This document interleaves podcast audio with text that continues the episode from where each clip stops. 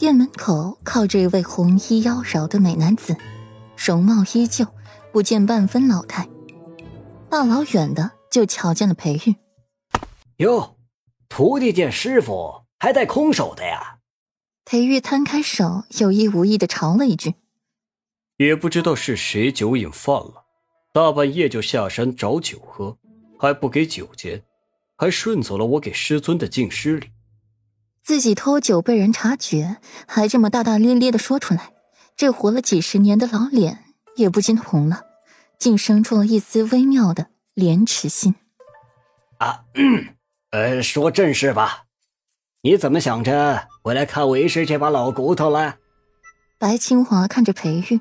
恍惚间看到了温若言一样的狡黠，想念师尊，特意回来看望师尊。我信你。白清华白了裴玉一眼，下山快四年了，就没瞧这小子回来过。两人在门口闲聊了一会，才进屋。一路的金碧辉煌，地面都是用上等白玉铺成，种下的绿植也是林根深重。处处价值千金，价值连城，豪气到了极处。师尊，几年不见，你这又是搜刮了多少民脂民膏啊？这个布置比自己出师的那年还要贵重金贵，这也是裴王府为什么有那么多奇珍异宝的缘故了。左右师尊这里用不完，自己这个做徒儿的就该为师尊分忧解劳才是。毕竟旧的不去。新的不来，哼！搜刮民脂民膏，那是皇帝，本座才不屑这么做呢。提起皇帝，白清华冷哼一声，满满的不待见、不满意。阿鱼，出来玩。白清华眼睛瞟到了一只乖巧牵着裴玉手的阿鱼，让他去玩。大人的事，小孩子就不要掺和进来了。嗯，不要，我要和美人师兄一起。阿鱼连连摇头，美人师兄那么美，那么温柔，他才不要和美人师兄分开。美人师兄，闻言，白清华仔细的打量裴玉一番，果然呢，男大十八变，这臭小子是真美啊，简直快要升级变妖孽了。不愧是裴毅和那小丫头的儿子，完美的继承了他父母的美貌和俊朗。对呀。我不要和美人师兄分开。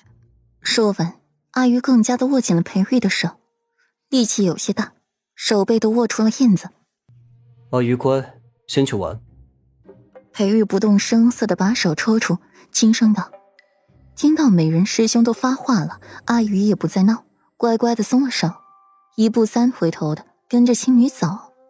看到美人师兄连一个眼神都没留给自己，更加委屈了。”到底是小孩子心性，青女稍稍一哄，便又乐起来了，将刚才的不愉快给忘掉了。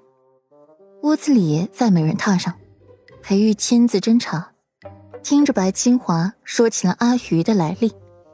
上哪捡的小徒弟啊？白清华捡回来许多，重新丢掉的也多，如今的认真倒还是第一次。没上哪儿捡，故人之子罢了。提起故人，白清华眼神暗了暗。他的故人死的死，没的没，徒弟也鲜少见一次面，都快成孤家寡人了。说起故人，师尊，你可知道咱们的师祖有没有什么其他的徒弟，或者外门弟子？外门弟子没有，师弟师侄倒是有好些个。你问这个做什么？听到没有外门子弟。裴玉默默一闪，师尊，你可知道长孙允？裴玉转了话题，提起自己最不愿意提起的人。长孙允，西岐太子。小子，按照辈分，说起来你还得唤人家一声师兄呢。长孙允资质过人，小时候便武功卓越，后来更是随了自己的师弟做徒弟。修为更是一日千里。